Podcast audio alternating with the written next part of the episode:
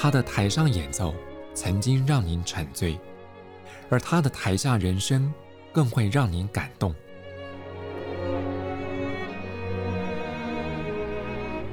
国家交响乐团爱乐实验室 Podcast 名家登场，有生命的音符只为您演出。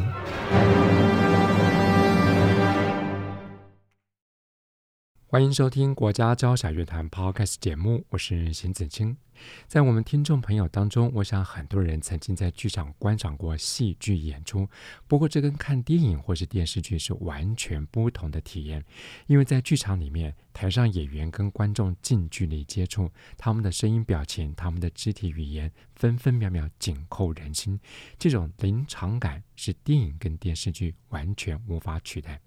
在这期节目当中，我们就特别邀访到国内知名的表演艺术工作者洪建藏，要透过他的亲身体验，带朋友们台上台下走一回。建藏你好，嗯、呃，你好，我是建藏，各位听众朋友大家好。嗯，其实建藏在国内的剧场演出耕耘了有十多年，舞台经验非常丰富。也许过去有些朋友在舞台剧，甚至音乐的 MV，甚至影像演员当中都见过他的影像。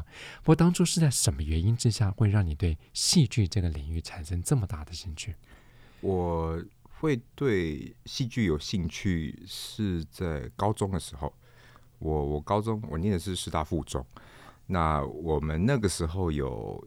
英语话剧的选修班，嗯、对，所以你如果有兴趣，你是可以去。我印象中参呃去参加这样，他会另外抓一个时间出来，让学生们集合在一起，一起呃参与英语话剧的比赛这样。是是那那个时候就是当然不可能呃团队里面所有人都上台演戏嘛，嗯、所以我们有的人可能会写剧本，我们有的人可能会去做呃舞台、做道具、做服装。所以在那个时候，让我很呃很初阶的，很很去碰触到了戏剧的各种元素，这样子。是是是。那那个时候开始发现自己对戏剧是蛮有兴趣的，因为你发现哎自己都会呃利用上课时间去做这些事，就是正课都都快要不不管了，这样子就发现啊好像蛮有兴趣的这样，嗯。不过在高中时候，尤其像是师大附中，嗯、我们知道校风比较开放，所以对学生的那个兴趣的支持都蛮高的哈、哦。是，其实老师也非常支持这件事情，对。嗯，所以常常让我请公假这样子，对。所以那个时候，高中英语话剧选修班，对，就开始你对台上台下其实有多方面的接触了解。是是是。不过除了舞台演员之外啊，这个他在台上必须要累积很多的人生经验，才能够把角色诠释到到位。那这一点你又怎么做到？我觉得这一点蛮有趣的，呃，因为呃那些经验累积其实都是意料之外的。就是我是说，我们人生当中会遇到什么事情是无法你无法掌握的。那也我觉得有趣的地方是，就是因为它是意料之外，那些东西都变成养分了。对对对，这些这些经历了。对对对，那所以我我没有办法太呃很有意识的去去选择或者是去安排说我要去经历什么这样子。但我平常能够做的事情是，如果有我蛮蛮喜欢做一些能够接触到人的事情。你喜不喜欢观察人？非常喜欢。嗯、那我我觉得这个是可能本来就对人蛮好奇的，所以就会有有有有机会，我就会去观察人这样子。嗯嗯，因为我们接触过一些呃跟戏剧领域有关的演员，嗯、尤其他们是在台上第一线要直接面对观众。曾经问过一些朋友，他们从事戏剧工作，他们说在日常生活当中，他们除了观察人之外，还要大量阅读一些跟心理学方面有关的资讯。这是这是一个我想有一些人做功课的方式，这样子。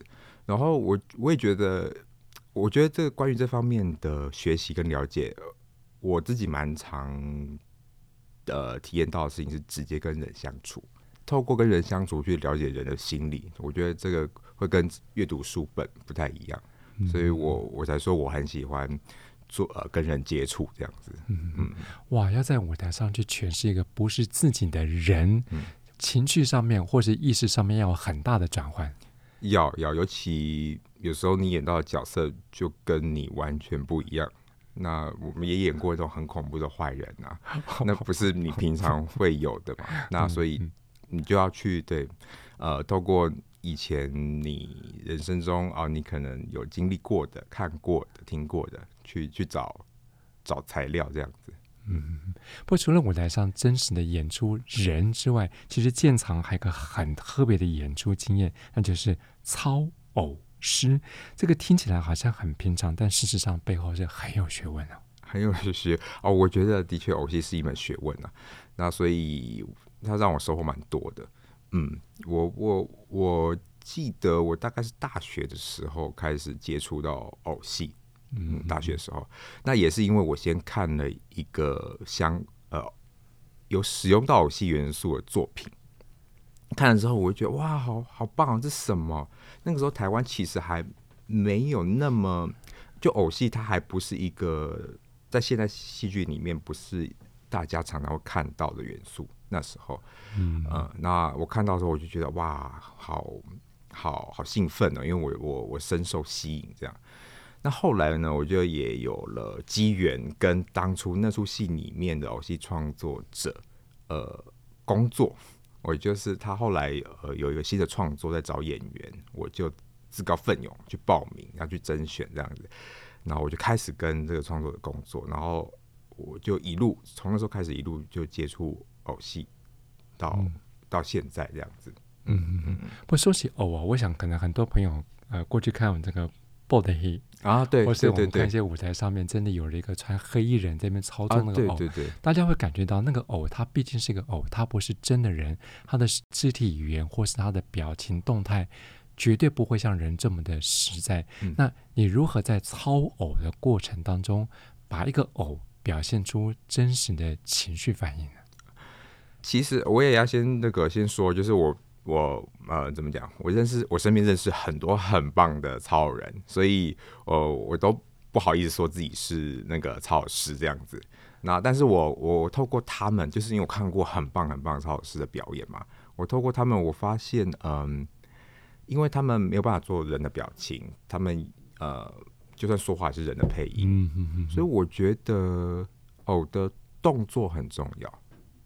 嗯，偶的。是是呃，如果如果这个偶是在模拟人，他他表现的是个人的形象的话，我想他做了什么是很重要的。是是是，嗯，那他会代替掉表情来来跟呃观众呃来表达给观众这样子。嗯嗯。但我觉得有趣的事情是在表演状态上面，因为我要帮偶配音或我操作他，其实我会有另外一个意识要出来。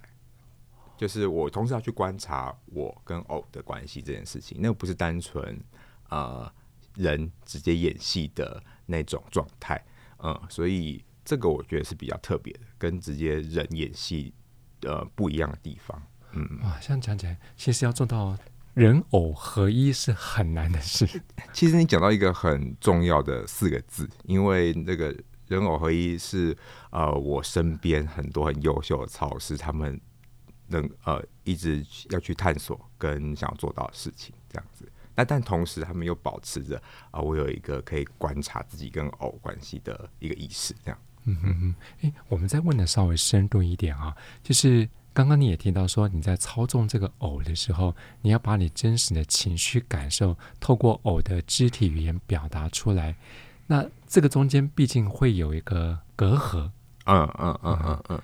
这个隔阂，我想，啊、呃，对，的确就是啊，比如说，哦，不能，他可能不能流眼泪，哦，哦，可能，呃，就算我配音，也都是人的声音嘛，嗯、呃，但那个，我觉得啊，我可以，我觉得有时候我们可以把它想成默剧，我们看默剧，嗯，就是我们如果看默剧会被打动，其实那就是来自于他的肢体语言啊，嗯。他的肢体语言，他他做了一个，他做了什么行动？那他他怎么，他透过身体怎么回应的？呃呃，所以我觉得偶戏，他他是透过这样的方式去跟观众交流的。嗯，哇，真的，台下的观众要看到台上的操偶师操纵出来偶的肢体语言，打动内心，那的确是很考验操偶师的功力。是是是是，嗯嗯。不过在偶戏的演出当中啊，这个经验带给你最大的收获是什么？最大收获啊，嗯，我觉得哦，我觉得那个是一种自我察觉，因为嗯，我们常常会在最初期学习偶戏的时候，呃，我们我们其实都需要从自己的人的经验转化到偶身上，比如说我要让偶站起来，那我要先回过头来观察我自己作为人我怎么站起来的，所以你要去分分析分解你的你的动作，嗯，那这个时候你就会打开你对你自己的意识跟觉察，嗯，那这是一个，所以我觉得这个会会训练到你对于自己的觉察这件事情。那另外一个是，嗯，我觉得很有趣的事情是我我我们操作哦，但我们不能，因为有刚开始接触的时候，其实很有趣，人演的会比偶多，因为我们习惯了嘛，是，所以大家都在看。如果我们没有被遮起来，其实人大观众会在看你表演，这样，所以我们要学习的事情是让位，就是把表演让位给偶这件事情，嗯，所以人要懂得收收起来。但是你不能收到你的偶跟着一起没有的任何的呃情感，呃，所以我觉得这个也也帮助我去理解什么什么叫做收敛，嗯，是对，就是哎、欸，这个东西我回过头来到人的表演身上，它可能是教会我所谓的收敛是什么，嗯，哇，这样讲起来，超偶师。比起真人演出难度更高，所以我身边的优秀超偶师们，我是非常崇拜他们的，我是非常非常崇拜他们的。能够把一个偶弄成栩栩如生，好像看像真人演出，那真的要很大的功力啊！是是是，嗯嗯对。不过，经常除了在这个台上演出之外，其实这几年你也发展出一个在戏剧领域当中另外一个挑战，就是导演。哦，导演。那我我想我自己做的担任导演的部分。呃，创作里面蛮多都是我自己个人的创作了，嗯，然后大概只有呃一两次是比较做呃做到的比较像是我们传统认知的，真的是导演的工作这样子。因为我有时候呃我做个人创作，呃，就是那个编制比较小，可能很多事情我自己做得完的，那那个时候你同时就会担任导演，嗯，嗯那那比较。我们做到我们传统认知导演工作的大概就是两次这样子，嗯嗯嗯。哎、欸，当导演好像有点像是我们刚刚聊到的第三者的角度，要去看这整个 whole scope。那你如何去指导你的演员啊，去做到你想要表达出来的情绪或者是要求呢？我觉得自己身为演员的好处就是这里，就是你就比较知道怎么跟演员沟通。嗯，所以这个是。呃，演员去当导演的一个呃，我觉得我们的怎么讲有优势之一啦。嗯嗯嗯嗯嗯，所以我们蛮比较可以知道说，哦，我用跟演员用什么样的途径一起达到我们的目标，这样子。嗯嗯嗯。哎，我觉得刚刚进场讲了一个重点啊，就是不论是台上的真人演出，或是当操偶师，甚至当幕后的导演，最重要就是沟通。哦，这真的蛮非常重要，这真的非常重要。我想剧场里面的工作，呃，这件事是非常非常重要的。对，其实沟通有时候就是一种人际交流嘛，是是是是是，也是一种剧场，也是一种小社会的缩影嘛。是是是是是，是，我觉得我们也的确一直在学习说，因为我们遇到的都是不同的合作伙伴，所以你也要去学习不同的沟通方式。嗯嗯嗯。不过这十多年来，不同领域的戏剧演出，我想建厂也累积了不少经验。所以在这十多年的戏剧生涯当中，你有没有遇过瓶颈？瓶颈，我觉得一直都每个阶段都会遇到，哎，每个阶段都有不同的瓶颈，这样子。嗯嗯，嗯。那我我自己可能我自己最有印象的啦，就是我觉得那是一个真的蛮蛮。对我来讲蛮蛮重大的瓶颈的话，我想就是，哎，好像曾经有一度觉得说，哦，自己在表演上那个状态是非常安全的，嗯，就是，呃，我我觉得我觉得讲白话一点，就是，哎，我好像，呃，没有没有感觉了。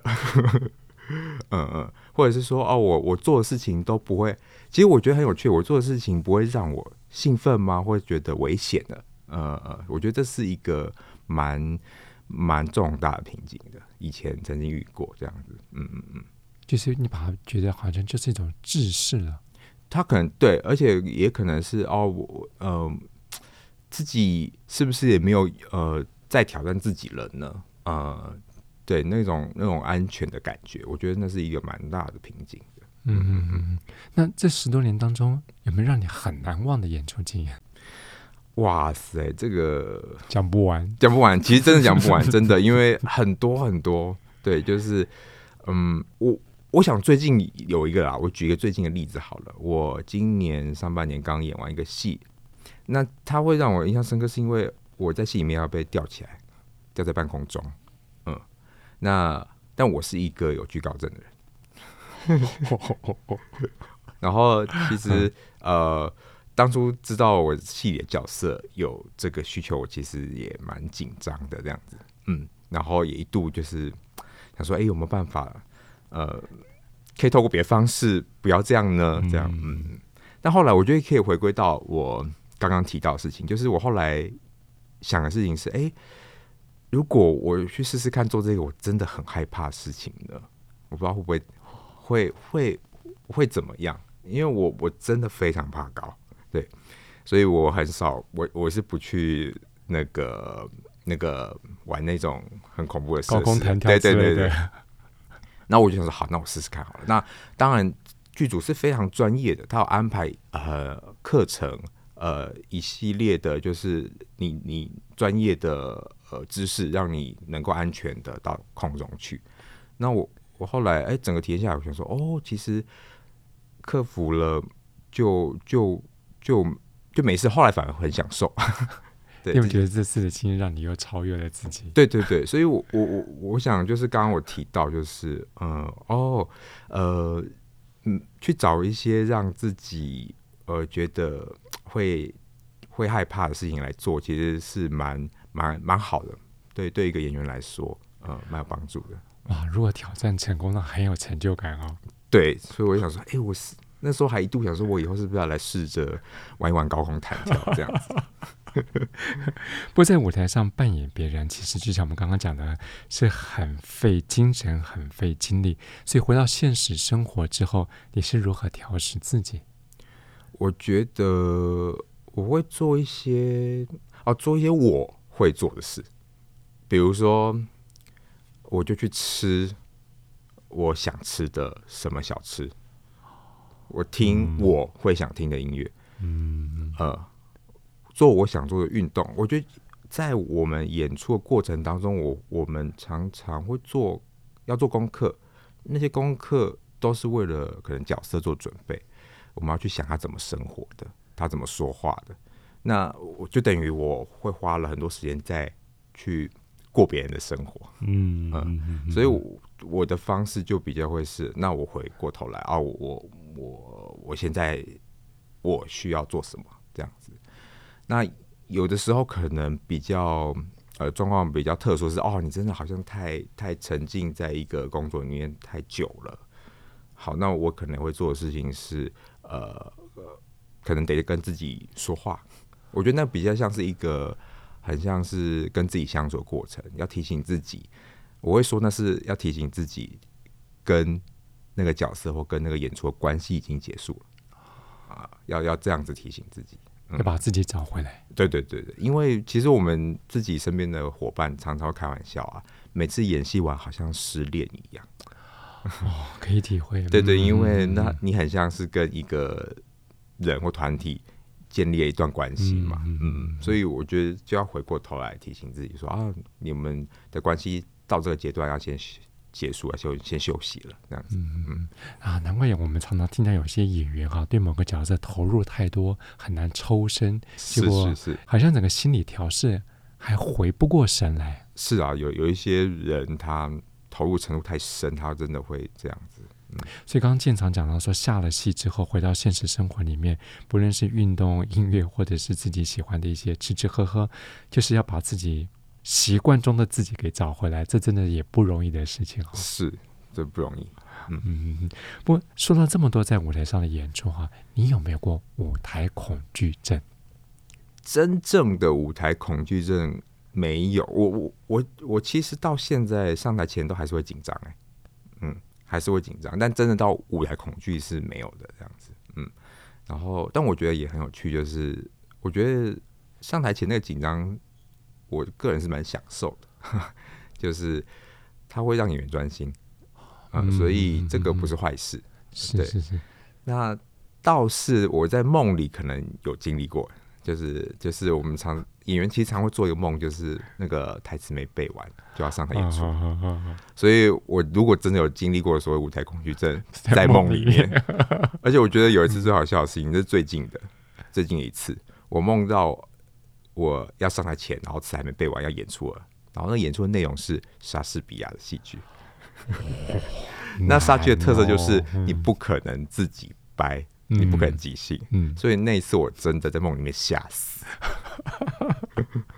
哎、欸，不过有时候适度的紧张，就像刚刚建常讲的，反而是你上台前一个很好提醒自己，让自己保持在某种程度的警戒状态，你反而更能专心去诠释你要演出的角色。是，是，嗯，我想这个经验对于有些国内新生代想要踏入戏剧领域的新手来讲，是个很重要的经验传承了哈。嗯嗯嗯，哎，不过说到这个舞台上的真人演出，或者操偶师，或者刚刚说到这个啊、当导演之外，在最近建常还有一个演出生涯当中新的尝试，叫做说书人，就是在国家交响乐团二零二二二零二三乐季的压轴节目之一《仲夏夜之梦》。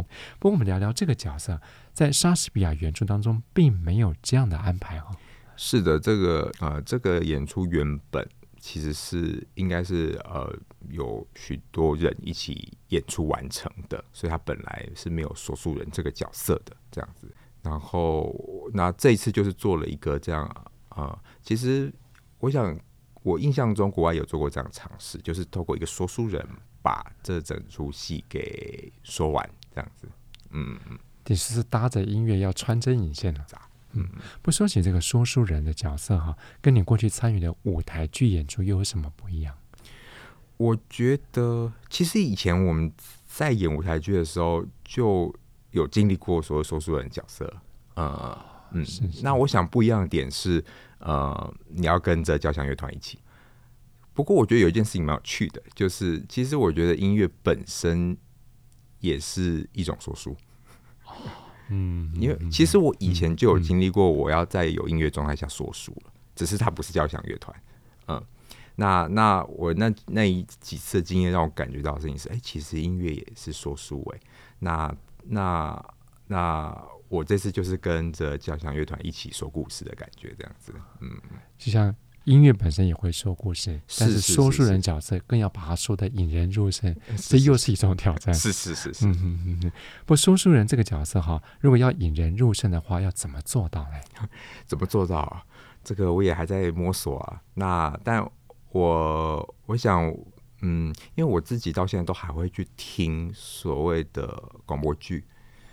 用早期的，嗯呃，有留留下来那些广播剧的录音这样子，因为我很喜欢听听人家说书啊、呃。然后我自己感觉到事情是，哎，对啊，我也因为我一定要是我也先去理解我我怎么被吸引的嘛，我才有可能回过头来呃去去去做到这件事情。那我发现很简单，就是哎，说书人要很投入。他自己要先很投入在那个情境里面，嗯，嗯，然后，所以我愿意跟着他，因为我只有只能听得到他的声音嘛。那没错，就是所以声音很重要，就是他他的声音建立了什么样子的氛围，他的声音带给你什么样子角色的想象，嗯嗯，这是我自己在在听这些嗯广播剧的。呃，演出里面我我感受到的，嗯，那所以我就会过头来提醒自己啊，在做一个说书人的时候，我怎么样带领观众，让他们感受到这些事情。嗯，没有任何的场景画面，要透过一个人的声音表情，带着大家进入到你的情境，这很难哦。哦，这不容易啊，这不容易啊。所以我我我最近排一排，有一个很奇妙的发现是，哎，我发现我自己本身就是一个另外一个乐团，因为我要我好像要嗯同时演奏不同的乐器一样，这样子。对对对。可不可以聊一聊关于你自己对《仲夏夜之梦》这出戏剧的认识？我自己啊，他其实以前我们我们在学校学这出戏的时候，其实很简单，他会直接被定义为一个喜剧嘛，喜剧喜剧对，而且它是一个非常呃疯狂的喜剧这样子。对，那呃，我我以前其实不太怎么讲呢？以前其实求学的时候，我们都会很习惯先去呃欣赏悲剧。对，其实很妙。我们在 大学的时候，其实会比较。容易跟直接去去欣赏悲剧，所以我们会去欣赏《哈姆雷特》，对，呃，《李尔王》、《奥赛罗》。但现在反而回过，呃，到这这个年纪了，现在我其实很喜欢看莎士比亚的喜剧，呃，因为我觉得他他嗯、呃，用了另外一个方式去跟你聊人生，嗯嗯嗯嗯，或聊这个世界，嗯嗯。那这个，我觉这是我这个阶段去看《仲夏夜之梦》，很会有新新的这样子的体会。这样，我甚至 我我甚至有时候在读这个戏里面一些很有趣的段落的时候，我是甚至会觉得感伤的。就是我哦，我这个年纪读得出来，呃，这个莎士比亚透过这个插科打诨，他传递出来是多么深刻、多么深刻的人生观，这样子。嗯，所以这个蛮有趣的。哇，这也是一种弦外之音哦。是是是是是。嗯嗯。曾经有人说过，演喜剧比演悲剧还难，你觉得呢？呃，我一直也都这样认为。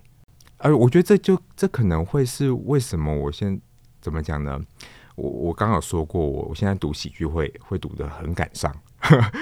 所以我想，呃呃，好，你要能够，我觉得能够把喜剧演好，或者是喜剧要好看。你要先能够找得到那个轻盈的背后的那个、那个、那个重的力量是什么？嗯嗯嗯嗯，因为我们很多时候，呃，他可能他可能我们呃怎么讲？他表达东西很严肃，只是他的方式是很戏谑的，嗯、呃。所以如果能够找得到这个这这个落差、这个对比，呃，我觉得这个不容易。所以有时候我也会觉得说，其实要把喜剧演好，我觉得他做的功课不一定比会比那个悲剧少。嗯，对，嗯嗯嗯。在这期节目当中，我们邀访到国内知名的表演艺术工作者。洪建藏从舞台演出到他的台下人生，有很多的生活体验，都成了他在舞台上的演出动力。那过去有些听众朋友也许观赏过他在舞台上的戏剧演出，不过在六月三十号，还要以说书人的身份跟国家交响乐团。来重新诠释孟德尔颂的戏剧配乐《仲夏夜之梦》，我想您到场观赏，也可以见识到他多才多艺的舞台演出。相关的演出资讯，您可以上国家交响乐团官方网站来查询。我们再次谢谢建藏的分享，谢谢老师，谢谢大家。在这期节目中为各位选播的，也是孟德尔颂一部充满了戏剧色彩的交响乐章，来自他的第四号交响曲。意大利，这是由 Jim Merkel 率领国家交响乐团演出实况。在音乐声中，再次谢谢朋友们的分享。我是邢子清，我们再会。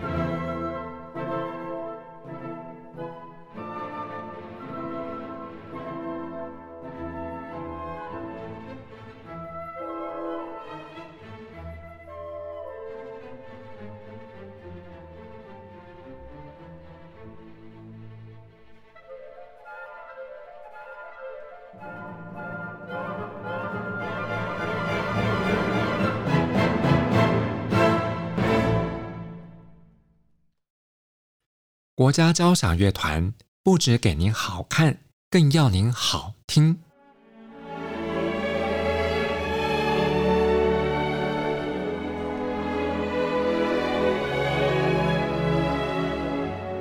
国家交响乐团独家精彩实况，原创 Podcast 节目，舒缓音乐，友善贴心，诚意十足。爱乐实验室 App 温馨登场，请上 App Store 或 Google Play 搜寻“爱乐实验室”。